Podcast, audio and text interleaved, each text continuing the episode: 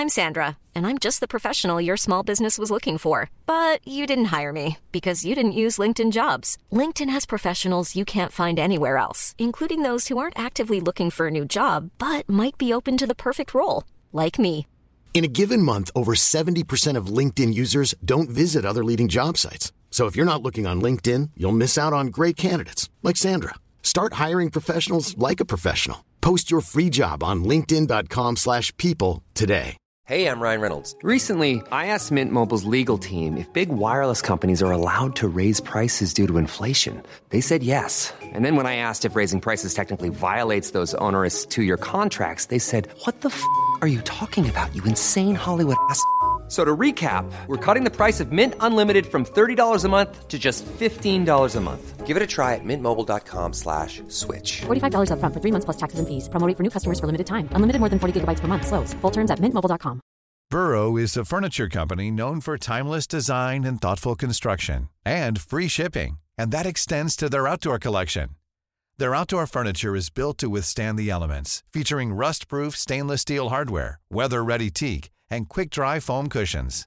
For Memorial Day, get 15% off your Burrow purchase at burrow.com slash ACAST and up to 25% off outdoor. That's up to 25% off outdoor furniture at burrow.com slash ACAST. Antes da gente começar esse episódio, eu tenho uma notícia para compartilhar. A partir do dia 1 de março, eu começo a escrever no Link, o caderno de tecnologia do jornal Estadão.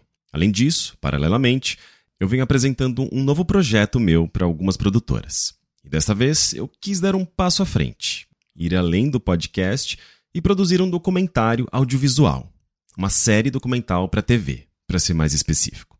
Então eu posso dizer que tem bastante coisa rolando além do código do caos. Com isso, meu tempo para trabalhar no podcast diminuiu consideravelmente, o que pode significar que nas próximas semanas talvez ele passe a ser quinzenal e não mais semanal.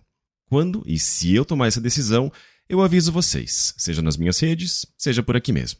Dado o recado, agora a gente segue com o episódio. Os buscadores, a gente sempre fez uma barganha. Não é novidade que o Google, que qualquer um consegue vasculhar todo o conteúdo de um site. Para o Google indexar um site e mostrar os links, os resultados, ele tem que fazer isso. E tudo bem, porque existia essa barganha. Eu cedo acesso ao robô do Google ao meu site, mas em troca o Google me devolve muitos acessos. Com a IA gerativa, é, não existe troca.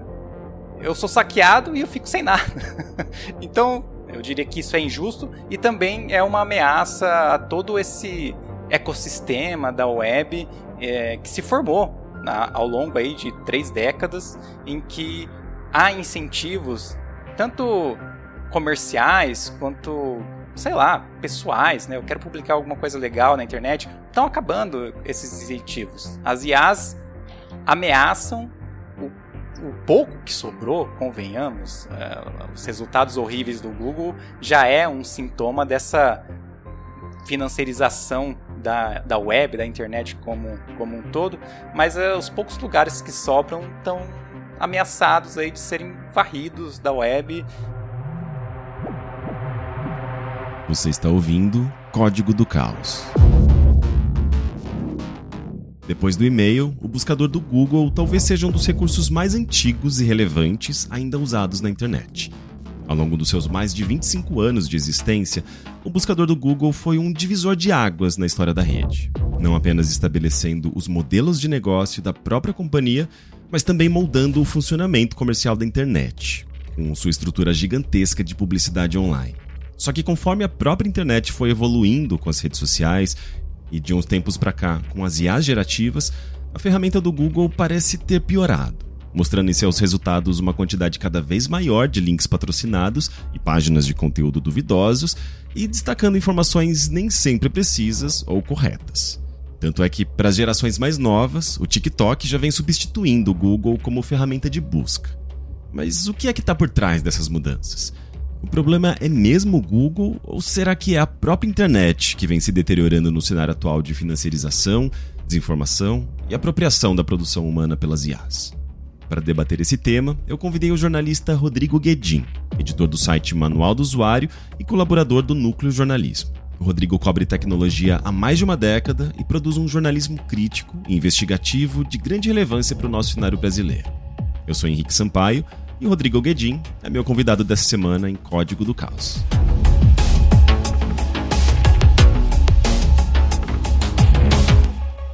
Rodrigo Guedin, é uma honra tê-lo aqui comigo no Código do Caos. A honra é minha, Rick, de participar do Código do Caos. Rodrigo, chamei aqui para a gente falar sobre o que vem acontecendo com a ferramenta de busca do Google. Talvez outras também, né? Mas como o Google ele domina né, esse campo das, dos buscadores, eu acho que ele pode ser o nosso foco aqui. E eu acho que não é nenhuma surpresa para ninguém que as pessoas têm comentado e a gente tem percebido uh, algumas mudanças e talvez para pior, né, nessas ferramentas de busca, especialmente no Google. E eu não sei, eu não sei da sua experiência, mas para mim, por exemplo, uma coisa que eu tenho notado, os resultados eles costumam trazer mais links patrocinados, publicidade ou coisas do tipo. Eu, se eu procuro, por exemplo, por, sei lá, meme da Gretchen, começa a aparecer propaganda de, uh, de produtos de meme da Gretchen, sendo que na verdade não se trata de um produto, não é um produto. Mas uh, eu vou encontrar lá meme da Gretchen em promoção no Mercado Livre, meme da Gretchen em promoção no Magazine Luiza. Eu fico, gente, o que está acontecendo, sabe? O algoritmo pirou, que, que loucura é essa? E você clica e não, não, você não cai nada, você cai no, na página do Magazine Luiza com, com qualquer coisa ali, sabe? Então, isso tudo parece que tem entrado na frente das, da, dos resultados reais, né? Da, daquilo que a pessoa realmente pode, uh, uh, sei lá, tratar como relevante, né? Em termos de resultados. Né? Então, enfim, isso é um, um exemplo de muitos outros que a gente pode tirar aí se a gente começar a caçar no próprio Google, né? de, sei lá, reportagens e relatos de pessoas que têm notado essa piora, né, no Google. Primeira coisa que eu queria saber de você é se você tem alguma experiência pessoal sua de, de notar né, essa, essa piora na, na ferramenta de busca do Google. E depois, depois que você comentar isso, a gente, eu puxo mais uma coisa. Mas você, você percebeu isso também? É uma pergunta interessante, porque eu não uso o Google Buscador como principal faz oito anos. Tem um bom tempo. É, o meu, em todos os dispositivos que eu uso, todos os navegadores, eu uso o DuckDuckGo. É um buscador muito menor que o Google. Bom, qualquer coisa é menor que o Google, mas ele é minúsculo. O índice dele é formado principalmente por, pelo Bing da Microsoft. A Microsoft cede né, o índice do Bing para outras empresas, com algum tempero ali do próprio DuckDuckGo. Não é exatamente igual, mas é, tem algumas diferenças. Eu fiz essa troca, mas no início foi um experimento, porque o DuckDuckGo tem uma proposta de privacidade e, na prática, não só uma proposta, uma prática de mais privacidade para quem usa. Uh, e fiquei lá, né? Às vezes eu uso o Google, assim, vamos dizer, 10% do tempo, quando o DuckDuckGo não me retornam resultados e vai que no Google e algumas coisas específicas em que o Google, a despeito dessa piora, ainda é imbatível. Vou dar um exemplo só. Uh, pesquisas por coisas locais da minha cidade aqui. Se eu pesquiso no DuckDuckGo, ele vai dar resultados muito genéricos. É, mas se eu pesquiso no Google, ele meio que consegue ali saber onde eu tô, o que é meio esquisito, né? É parte do modelo de negócio aí. Mas então para essas coisas eu ainda uso o Google e o DuckDuckGo. Estou fazendo um jabá aqui. Ele tem um recurso muito legal que são os bangs, é, que você com um comando no DuckDuckGo consegue ir para outro buscador. Então no caso do Google eu coloco exclamação G na, no campo do DuckDuckGo e aí eu sou levado para o Google automaticamente.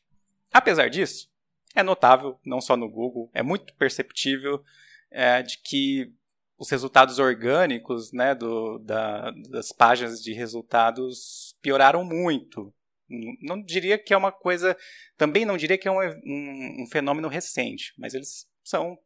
É muito difícil hoje você encontrar na primeira página, que deveria ser o local premium do buscador, onde estão os melhores resultados, encontrar ali os melhores resultados. É, tanto que essa própria distinção ela acaba meio que perdendo a razão, né? Você tem quer dizer, para nós, não para o Google, mas a página de resultados, fora todas as outras coisas do Google, imagens, mapas, YouTube, mas tem resumidamente dois tipos de resultados, que são os pagos, os patrocinados e os orgânicos que estão ali por pelo algoritmo de indexação do Google. Mas esses orgânicos que deveriam ser os melhores, eles são super comerciais, assim. É, tem é, essa essa experiência que você relatou, né, de topar só com coisas de venda, link de loja, é, artigos de SEO que você chega no final tá te vendendo alguma coisa, não é por acaso.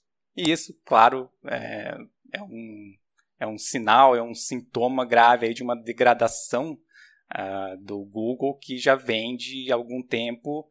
Ainda não está tão ruim, porque uh, os, a, a, base de usuários do Google não, não alterou, e o Google tem, sei lá, muito mercado, mas as pessoas estão percebendo, esse é o primeiro passo para que alguma mudança, talvez, não estou prevendo o fim do Google, do Google Buscador, mas que talvez uma mudança possa aparecer no horizonte.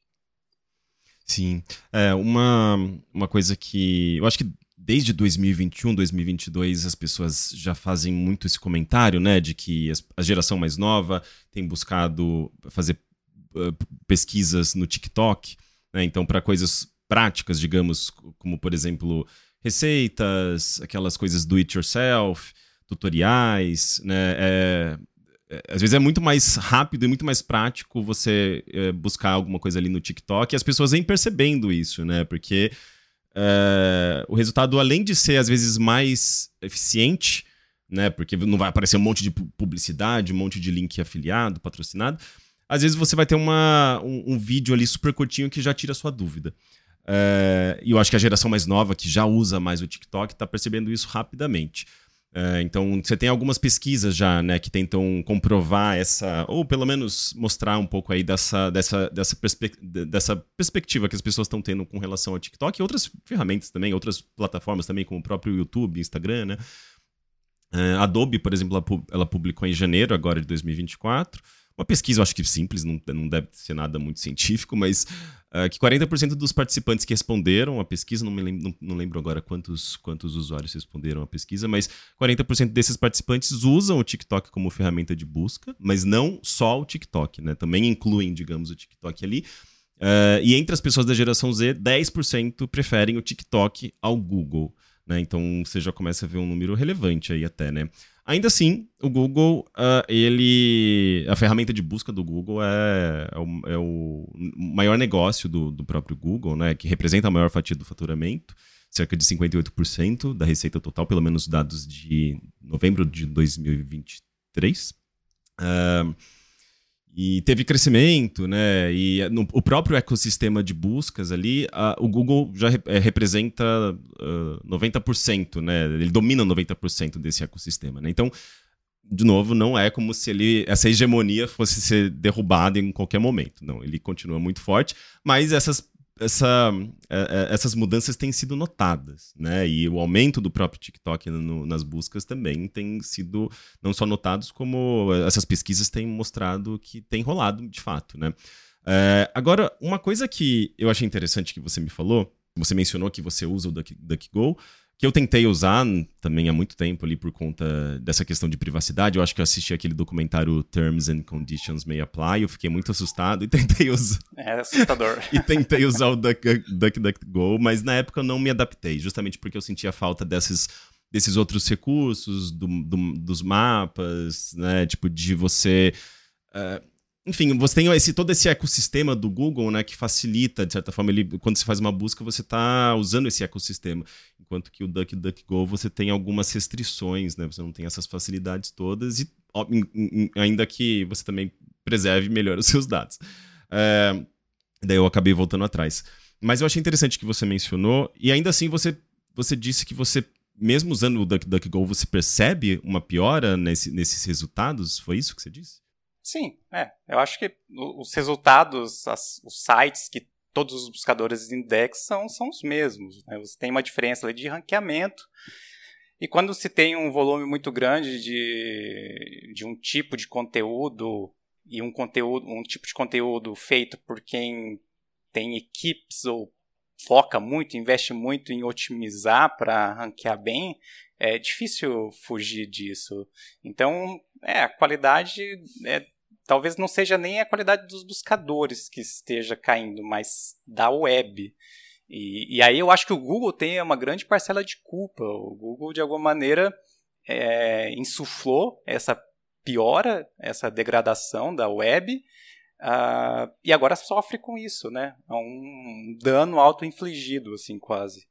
É, eu acho interessante, uh, porque você tem a questão do SEO, né? Que é o Search Engine Optimization, que é aquele, digamos, um conjunto de práticas que os grandes sites, que os sites, que os produtores de conteúdo em geral uh, da internet usam para que seus sites sejam melhores ranqueados, uh, sigam uh, os padrões ali de, sei lá, de dados, né, que o, que o Google recomenda, porque obviamente também vai ser do interesse do Google, porque vai gerar mais dados para eles, vai organizar melhor a internet, supostamente, vai facilitar essas pesquisas, enfim.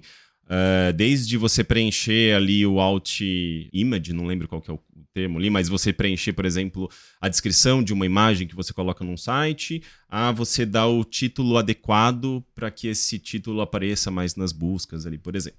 Enfim, e tem os grandes sites eles têm todo um, um, um, trabalho de SEO, né? Tem todo um departamento, muitas vezes, de SEO para adequar esses sites e tudo mais.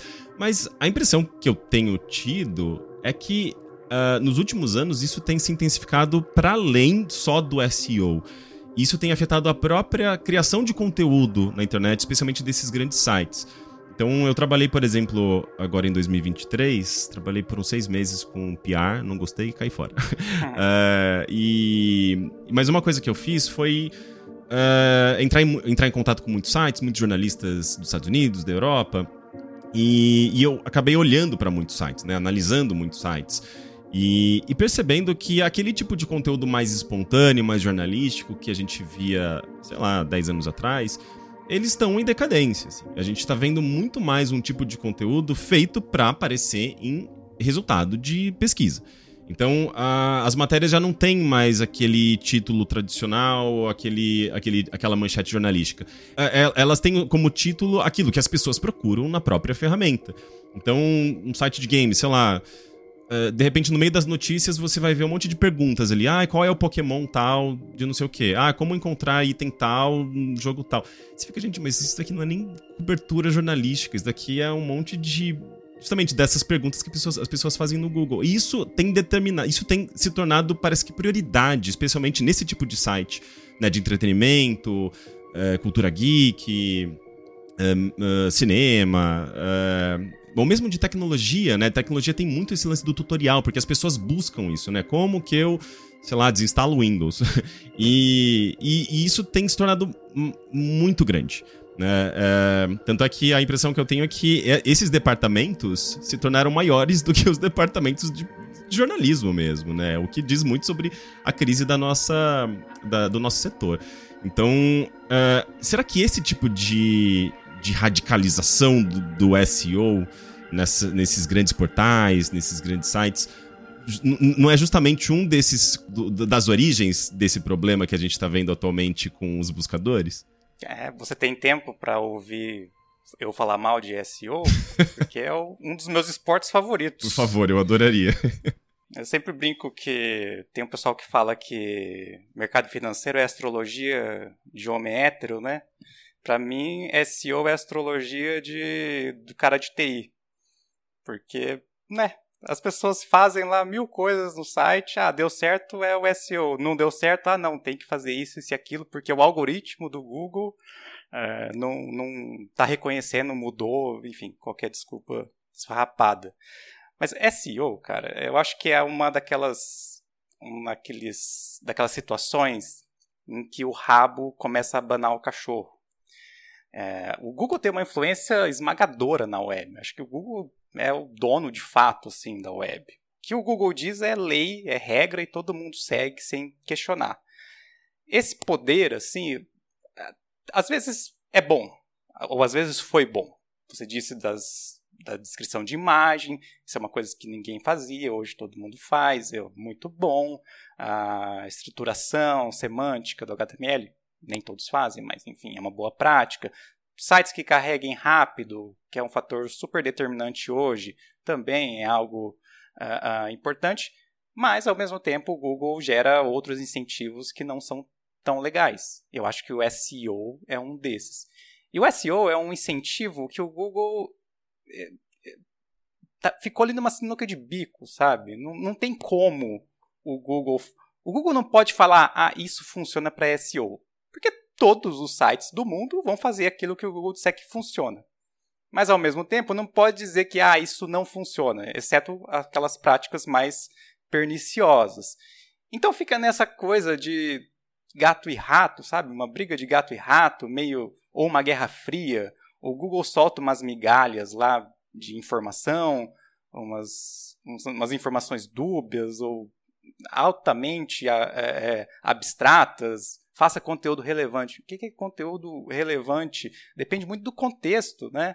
É, e aí as pessoas tentam fazer isso, tentam é, é entender o algoritmo que o SEO na prática é isso, é você decifrar um algoritmo que ranqueia páginas nos resultados do Google, porque essa posição é, cara, faz fortuna. É a diferença entre você estourar de vendas ou não vender nada. Uh, o Google é o maior direcionador de tráfego que existe. Eu acho que, claro, tem sites que têm outras fontes mais relevantes, mas por padrão, se você pegar qualquer site jornalístico, arrisco dizer que de e-commerce, é, várias categorias super relevantes, o Google é o maior direcionador de tráfego. E com o estrangulamento das redes sociais, que nos anos 2010 foram uma, um direcionador que rivalizou com o Google, estava é, ali pau a pau, e hoje eles não mandam links para ninguém, não, eles não mandam acessos para ninguém, a, o Google virou ali não só o maior, mas o último grande direcionador de tráfego. Isso aumenta muito é, a importância que se dá ao SEO, apesar de toda a imprecisão dessa ciência, se é que dá para chamar disso. Eu acho que não. E nesse contexto, nesse cenário, a gente chega naqueles incentivos é, ruins, porque aí todo mundo vai querer fazer é, é coisas formulaicas, coisas comprovadas que funcionam, e você chega, acaba no absurdo, por exemplo, de ter o plugin de WordPress ou qualquer CMS deve ter, de que você tem as luzinhas, né, vermelha e verde. Ah, você escreveu 498 palavras, tem que escrever 500 para a luz ficar verde e aí tá adequado ao SEO. Você tem que colocar cinco subtítulos aqui no seu post e os textos acabam ganhando a mesma estrutura, mas não por acaso. Em algum momento, em alguma medida, isso fez diferença no algoritmo do Google. Só que não é uma coisa que sempre vai fazer diferença, porque o Google também não fica parado, né? É, o Google incentiva isso, ou fomenta, talvez fomentar seja uma palavra melhor que incentivar, uh, mas ao mesmo tempo também luta contra, porque essa galera que tenta manipular o algoritmo nem sempre tem os melhores resultados. É uma espécie de fraude ali dos resultados, elas tentam fraudar. A, a, a ideia basilar do Google, que é mostrar os resultados mais relevantes. Então, o Google responde mudando o algoritmo sempre. É, antigamente, acho que faz muito tempo tem as atualizações maiores que o Google anuncia, mas com certeza toda hora, todo dia tem alguma mexidinha ali e fica nessa briga.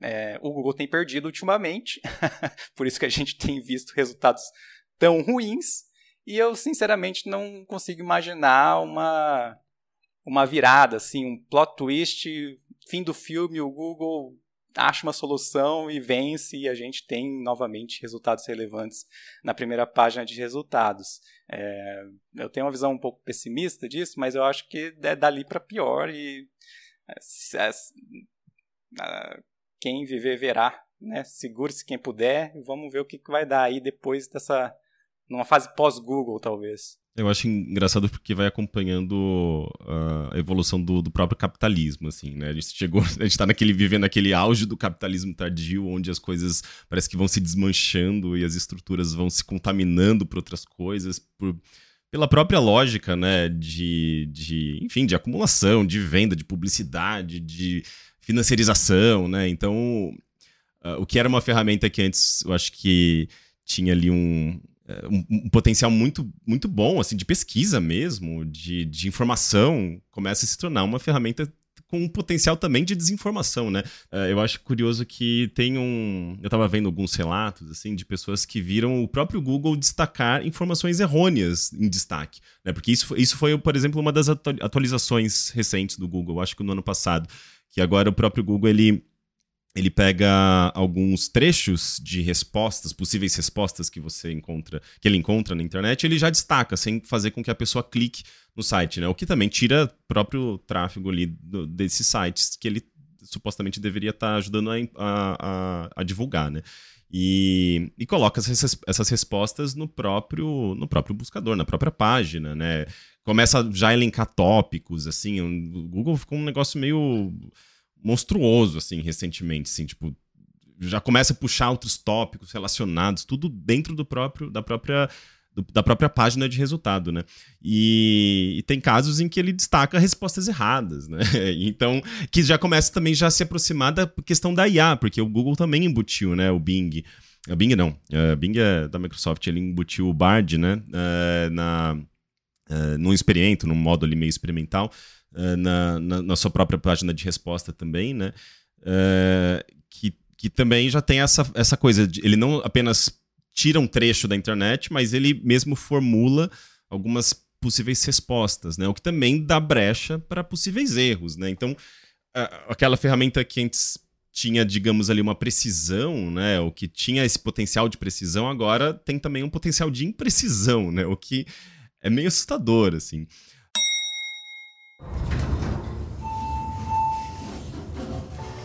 Esse é aquele momento em que eu lembro vocês de que o Código do Caos é um podcast financiado coletivamente e produzido única e exclusivamente por mim, Henrique Sampaio. Para produzir o Código do Caos, eu ativamente preciso procurar por convidados, fazer convites, ler pesquisas e livros sobre Big Techs e preparar pautas e entrevistas. Meu trabalho vai muito além de apenas sentar, gravar e editar que é apenas uma pequena parte dessa produção toda. Então, se você acha esse conteúdo relevante, eu peço para que você considere fazer uma contribuição na campanha de financiamento coletivo do Código do Caos, no Apoia-se.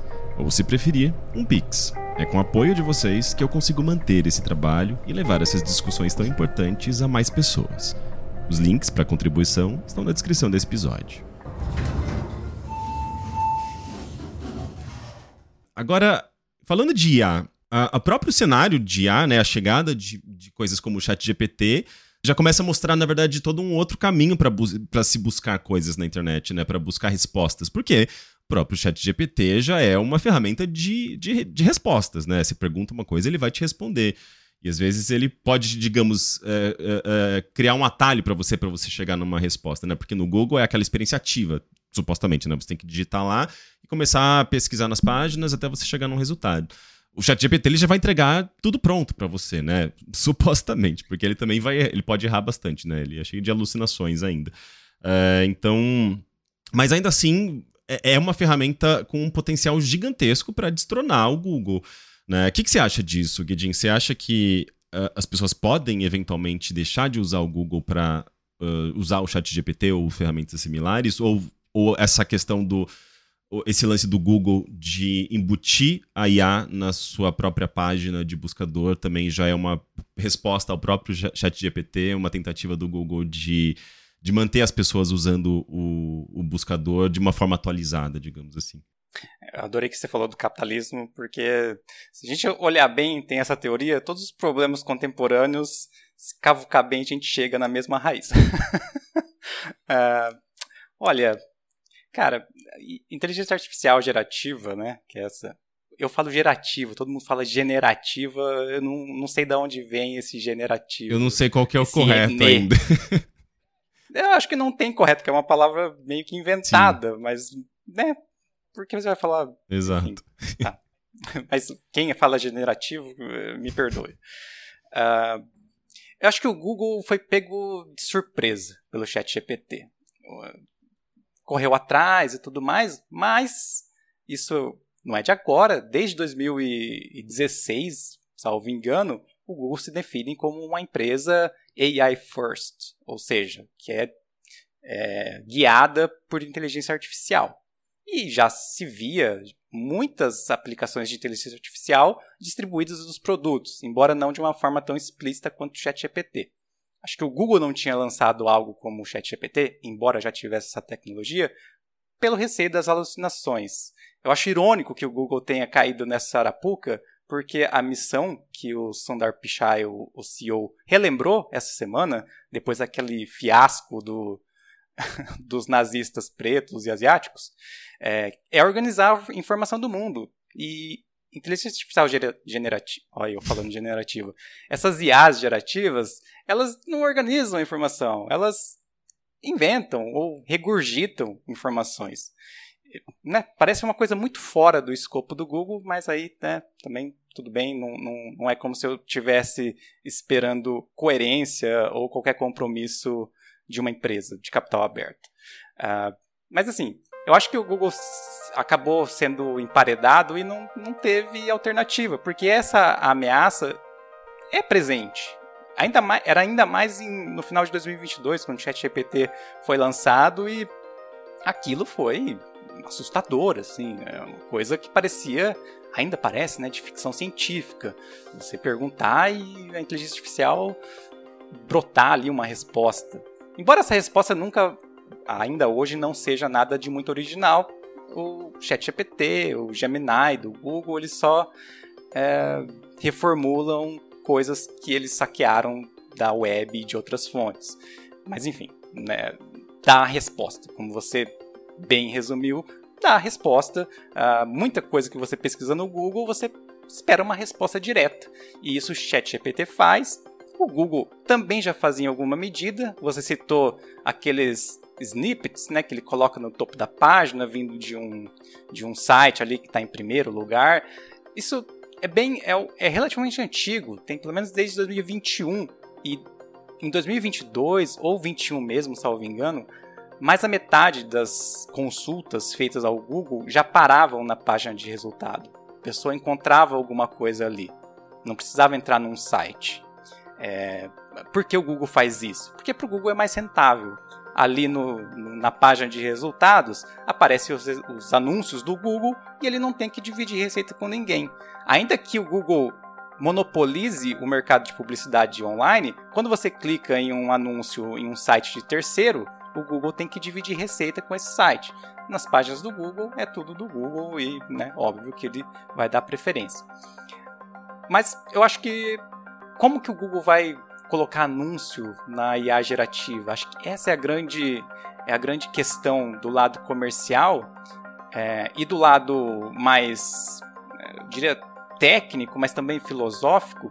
Como o Google vai continuar fomentando a web que, em grande medida, abastece ou alimenta essas IAs? É, por isso que eu disse que pode ser um dano auto-infligido. De alguma maneira, o Google pode estar tá, é, diminuindo os incentivos para que alguém crie um site, para que alguém faça, publique coisas relevantes que o Google pode mostrar de volta nos seus resultados. Eu não, eu não sei, cara. A gente tem visto agora nos últimos dias uma possível solução para isso, que é pagar por conteúdo. O Google fechou um acordo com o Reddit, não anunciaram valores, mas a Bloomberg diz que foi, foi fechado 60 milhões de dólares por ano. Uh, nessa semana uh, vazou que a Automatic, que é do Tumblr e do WordPress.com, também está negociando com o Midjourney e a OpenAI para aceder o conteúdo dos blogs, que é uma puta traição, assim, né?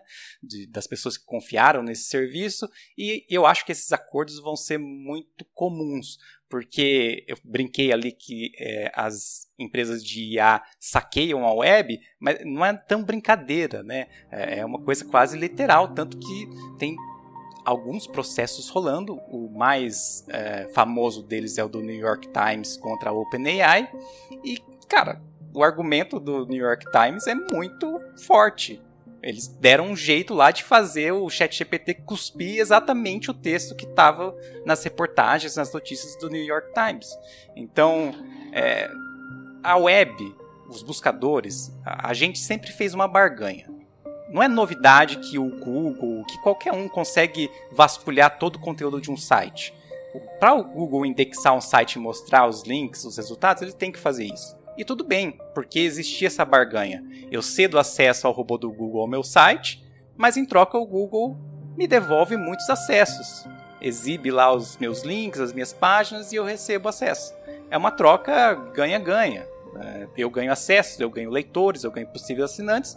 O Google ganha, mostra resultados legais para mostrar os anúncios deles. Com a IA gerativa, é, não existe troca. Eu sou saqueado e eu fico sem nada. então, o que, que eu. Tipo, se você entrar no robots.txt do manual do usuário, tem lá, tô bloqueando todos os robôs possíveis. Eu fico procurando, às vezes, ativamente os códigos né, dos robôs e bloqueio lá porque, veja, é, é injusto. Eu diria que isso é injusto e também é uma ameaça a todo esse ecossistema da web é, que se formou na, ao longo aí de três décadas, em que há incentivos tanto comerciais quanto sei lá, pessoais, né? Eu quero publicar alguma coisa legal na internet. Ou a galera do Reddit, eles não ganham dinheiro ali, eles estão porque gostam das conversas e tal. Estão uh, acabando esses incentivos. As IAs ameaçam o, pouco que sobrou, convenhamos, uh, os resultados horríveis do Google já é um sintoma dessa financiarização da, da web, da internet como, como um todo, mas uh, os poucos lugares que sobram estão ameaçados aí de serem varridos da web. É, eu até brinco, a coluna do Manual do Usuário dessa sexta é sobre esse assunto. Eu brinco lá que eu sou um dos violinistas do Titanic ali, tocando a musiquinha enquanto o barco afunda. É, eu tenho um pouco de pessimismo, um pouco não, né, muito pessimismo, mas o quadro geral assim é bem preocupante, eu diria, no mínimo. Sim, ainda mais que a gente tem né, esse cenário de Ásia cheio de dúvidas, a gente está nessa, nessa fase de tentar regular e entender uh, os impactos e, e, e, tentar definir o que é ético, o que não é ético, enfim, essa fase confusa num contexto em que as big techs elas são extremamente poderosas, elas fazem um lobby absurdo, elas conseguem defender uh, seus interesses né, com, com muita facilidade. Então, então, de fato, assim, é, é, é bem preocupante. Eu, eu acho interessante trazer um caso. Tem um, um cara que chamado Jake Ward, ele tem ah, é um CEO de alguma empresa que usa IA. Eu nem fiz muita questão de descobrir porque o cara é um escroto. No ano passado, em novembro de 2023, ele fez um post no Twitter dizendo como ele conseguiu, usando SEO e inteligência artificial, roubar o tráfego de uh, um site em questão de meses, assim. E, e, ele faz, ele fala o passo a passo, o que, que ele fez é, para você basicamente clonar um site usando como referência os, as URLs, né, então de um site que já existe, mas criando um novo conteúdo para que o Google entenda que não é só um, um, texto clonado, porque isso poderia, o algoritmo do Google poderia entender como um, um conteúdo não legítimo, né? Uh, mas nesse caso, o algoritmo entendia como um conteúdo legítimo, porque na verdade o cara ele só pegava uh, as URLs e criava, por meio de IAs, artigos novos para esses conteúdos, né? Usando ali basicamente títulos parecidos, enfim, assim, um, um, conteúdo muito parecido com uma coisa que já existia e que já tinha um, uma audiência, né? Já tinha tráfego. Mas basicamente o cara, a partir de, de processos de, de replicação, de usando IAs para gerar automaticamente esses artigos, ele rouba esse tráfego e mostra ali os gráficos do, do, da audiência crescendo mês a mês. Uh, e, o, e, o, e, essa audiência só cai uh, alguns dias ou talvez semanas depois que ele posta esse, esse essa thread no, no Twitter, que viraliza, né? Uh, e só cai porque provavelmente alguém no Google vê e deve, deve ter dado algum sei lá, algum, algum kick manual, assim, sabe, pro, pro site cair e de repente a audiência afunda, assim. Mas até então tava subindo. Uh, ou seja, tipo, esse site tava, alta, tava bem ranqueado na ferramenta do Google. Um site que era 100% ilegítimo, 100% roubo mesmo. O próprio cara fala que ele fez um SEO heist, né, e que roubou 3,6 milhões de, de, de, de, não sei se, se visualizações ou de usuários, ele não dá exatamente qual que é a métrica aqui, mas ele roubou um número absurdo de, de tráfego e estava bem destacado no, no Google, ou seja, qualquer um consegue fazer isso usando uh, conhecimento de SEO e ferramentas de inteligência artificial. Você consegue replicar coisas com muita facilidade. Você consegue postar uh, artigos criados por inteligência, inteligência artificial em questão de segundos, usando ferramentas específicas, né? Tanto é que a gente tem visto isso nas próprias redações de jornalismo. Algumas empresas que no passado tinham ali renome, postando conteúdo uh, feito por, por inteligência artificial, né? Não à toa a gente também tem visto muitas demissões, não só no campo de jornalismo, mas, enfim, eu acho que em todos os campos, aí, especialmente tecnologia, né? Eu sou da, da, da, do time que, que acredita que está relacionado à inteligência artificial também. Então, e isso tudo está alimentando o Google, né? Então, assim, é como você mesmo falou, Guedinho, é tipo uma espécie de Ouroboros, assim, né? É, é, toda essa, essa lógica do SEO e agora das IAs que é muito predatória, né, acaba é, piorando a própria, o próprio, os próprios buscadores que vão começar a destacar esses conteúdos que não são legítimos e que muitas vezes são, inclusive, errôneos. Né? E o que eu acho mais curioso é que daí você fala, ah, então tá, eu não vou usar o Google para para procurar por conteúdo, vou usar agora só TikTok. Mas o criador de conteúdo, ele vai ter que se basear em alguma coisa para criar, às vezes, muitas vezes, o seu próprio conteúdo. Então ele vai fazer a pesquisa no Google. E ele, e ele pode cair num, num artigo justamente que não é legítimo, um artigo com uma informação errada, e vai espalhar essa informação errada no TikTok ou no Instagram. Então, assim, é, é, é, é um problema de base né, a impressão que eu tenho, assim, de, de, de que, uh, de novo, assim, a, a, internet como um todo está sendo prejudicada e, e, e, essa, e esse problema ele tá, vai se espalhando por todas as plataformas, não vai ficar concentrado só no Google, no, no buscador do Google em si, né.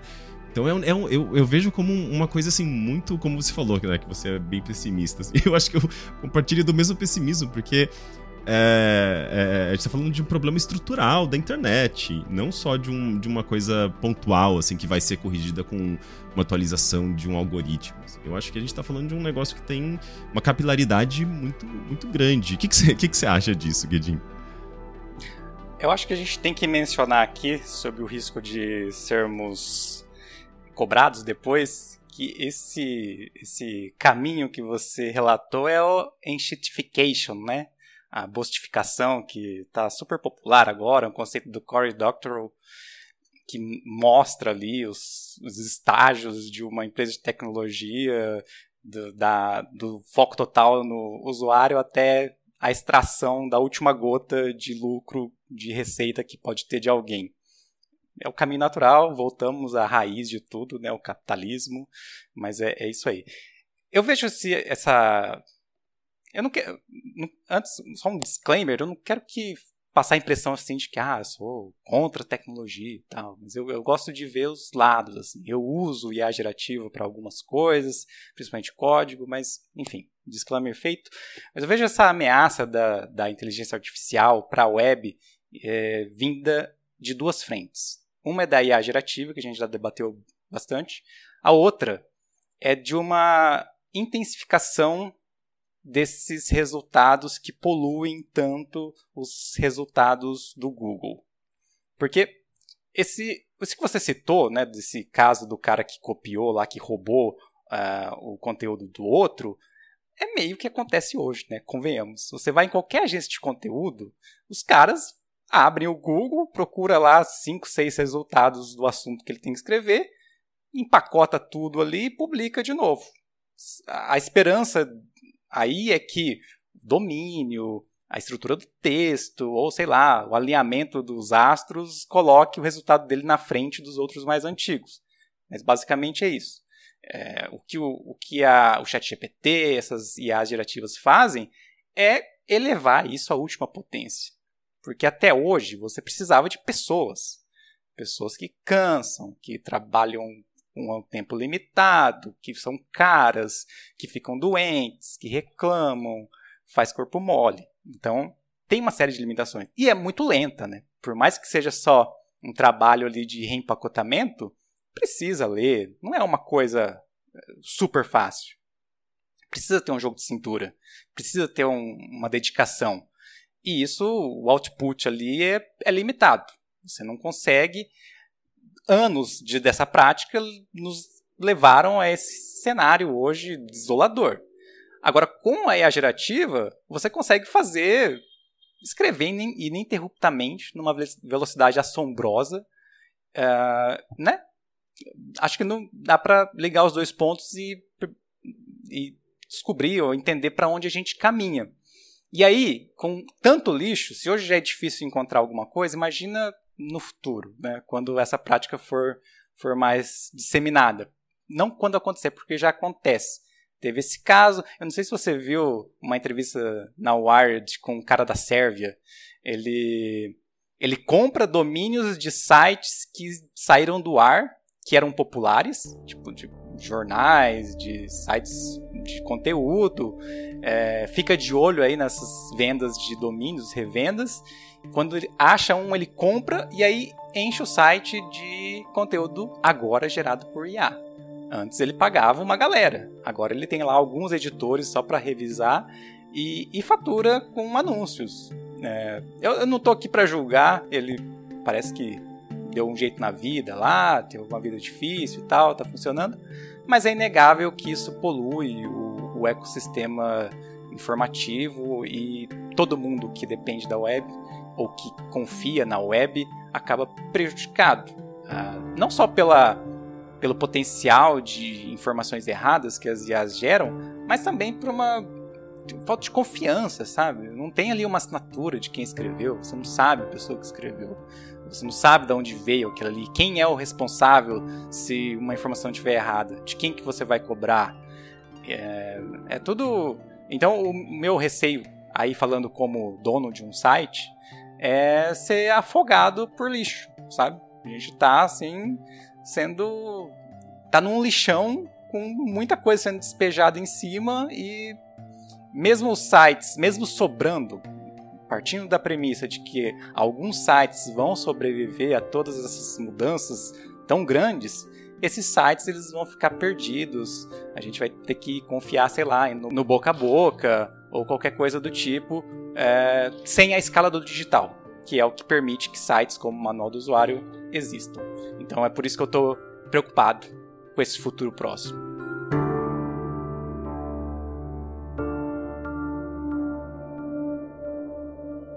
E, e, a impressão que eu tenho também é que cada vez mais as pessoas recorrem a, ao vídeo. Então, é, pessoas que estavam acostumadas, jornalistas, né, que estavam acostumados a escrever, hoje estão muitos deles produzindo vídeo. Então, vi, deixa de ser jornalismo para virar produção de conteúdo, né?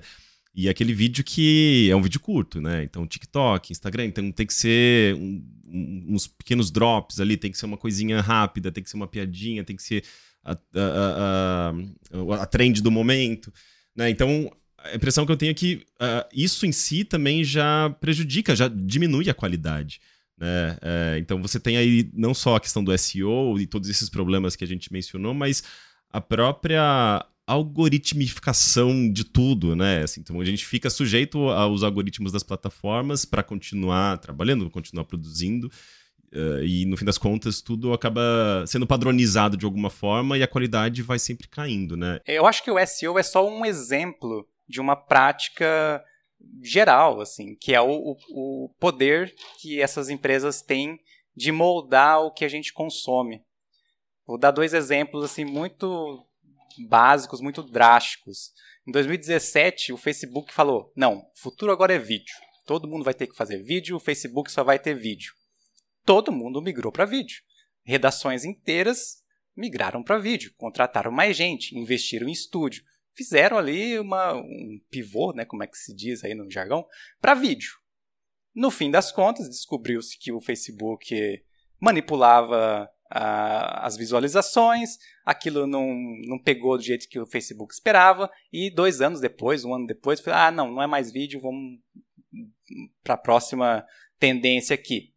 Um monte de gente quebrou, um monte de gente ficou com dívida, um monte de gente parou de produzir por causa disso. Uh, outro exemplo que a gente vê são os Reels, ou o TikTok.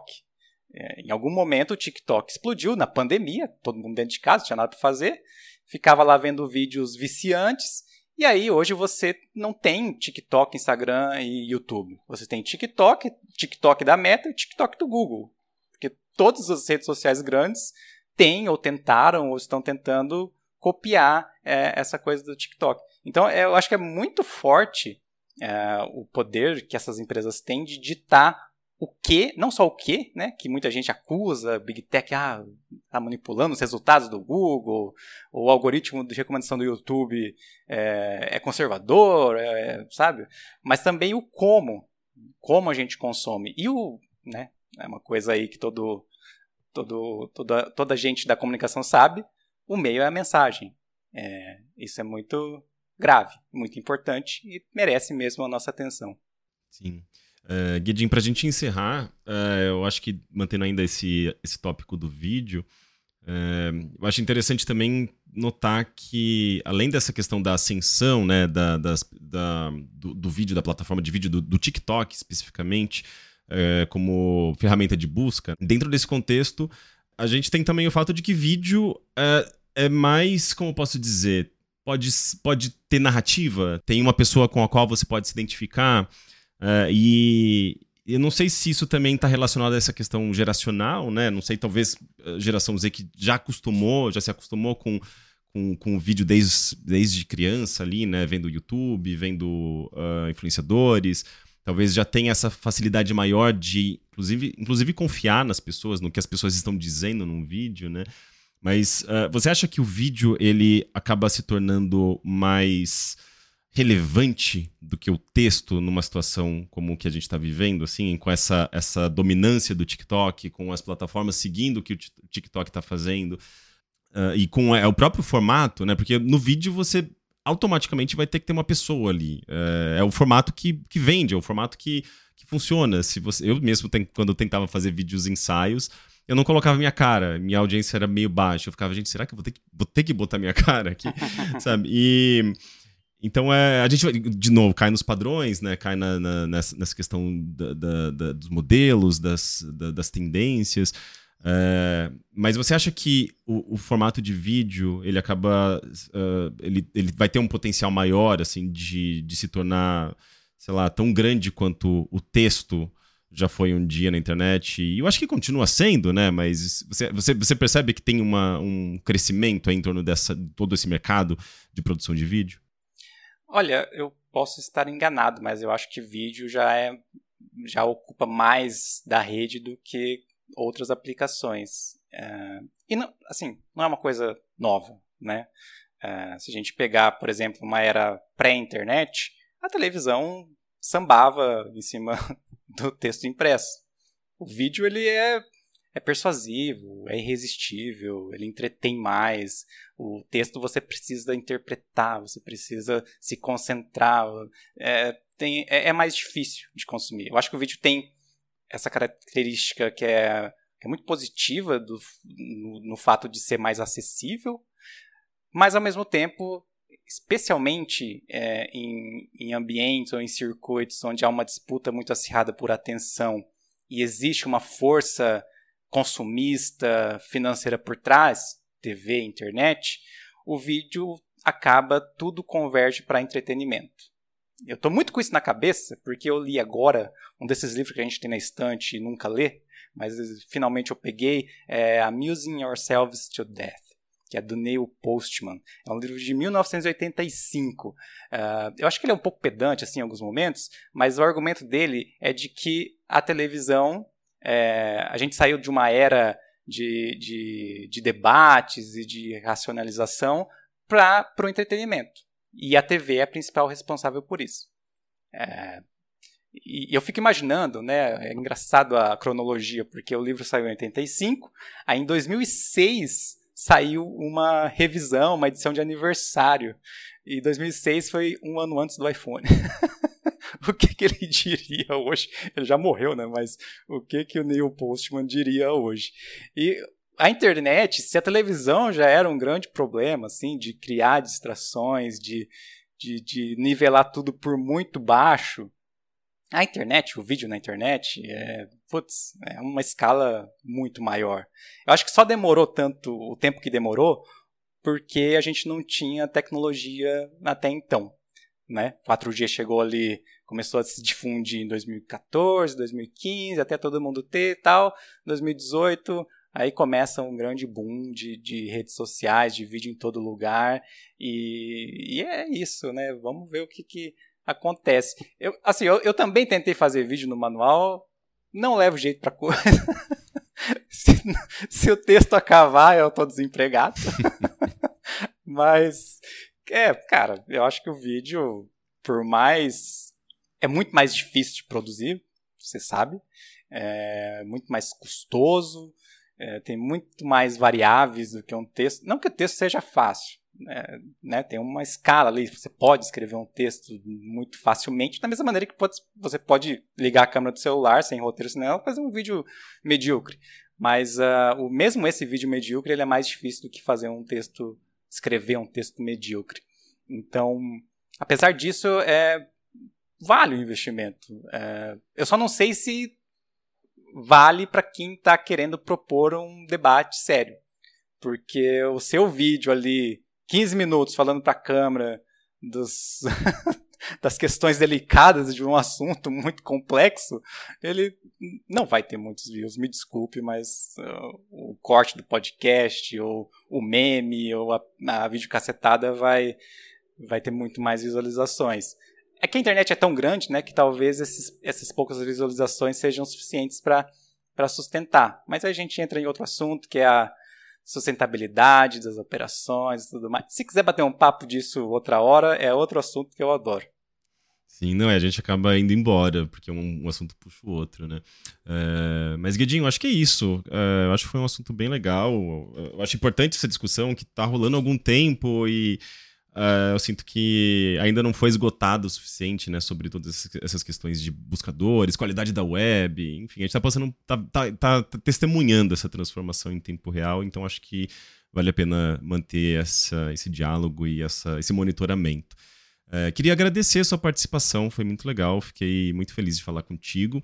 Queria deixar um espacinho agora para você divulgar o seu trabalho lá do Manual do Usuário, suas redes, fazer, permitir que as pessoas uh, se conectem ao seu trabalho. Muito bem. Bom, primeiro eu fico muito honrado, fiquei muito feliz com o convite e gostei muito da nossa conversa aqui. Uh, ah, Para acessar o manual do usuário no site manualdosuário.net, lá no tem uma newsletter que é o principal canal de comunicação que eu uso. Redes sociais é mais complicado, que assim eu não uso redes sociais comerciais com exceção do LinkedIn, mas uso pouco também, mas Twitter, Facebook, Instagram, não, não, não estou lá. A que eu mais uso é o Mastodon, eu estou no mastodon.social, lá minha arroba é manual do usuário, apesar disso é o meu perfil pessoal. Uh, mande um alô, mas também se vocês, quem está ouvindo, quiser bater um papo, mande um e-mail. É meu meio de comunicação digital favorito, que eu mais gosto, que eu mais uso. É rodrigo.guedin com ponto entre o D e o I, ou guedin.manualdosuário.net, que é mais fácil de lembrar. Os dois chegam na mesma caixa ao mesmo tempo, não tem nenhuma distinção. Acho que é isso, Rick. Perfeito. Cara, muito bom. Fico feliz de novo pela sua participação. E é isso, a gente se fala em breve. Tchau. Massa. Tchau, tchau. Eu sou Henrique Sampaio e Código do Caos é uma produção audiolog.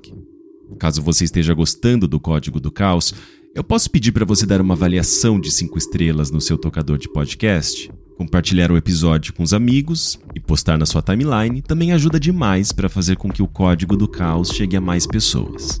Antes de encerrar, eu queria agradecer ao Wade Tazaka, o Samir Salim, o Marcos Vinícius Augusto, o Leandro Mattioli, o Hugo Crisóstomo, o Enzo Zucoloto e o Luiz Carlos Iber, patronos do Código do Caos, que ajudam a manter o podcast e a fazer com que esse conteúdo possa existir. Muito obrigado a todos vocês. Para se tornar um apoiador como eles, basta entrar em apoia.se barra código do caos e escolher o seu nível de contribuição. A partir de R$ reais, você já ajuda a manter a continuidade do Código do Caos. Por enquanto é isso. Até o próximo episódio.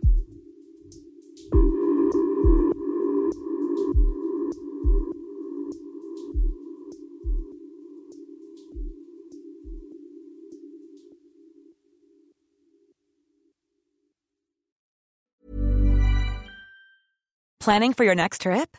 Elevate your travel style with Quince. Quince has all the jet setting essentials you'll want for your next getaway, like European linen, premium luggage options, buttery soft Italian leather bags, and so much more. And is all priced at 50 to 80% less than similar brands. Plus, Quince only works with factories that use safe and ethical manufacturing practices. Pack your bags with high-quality essentials you'll be wearing for vacations to come with Quince. Go to quince.com slash pack for free shipping and 365-day returns.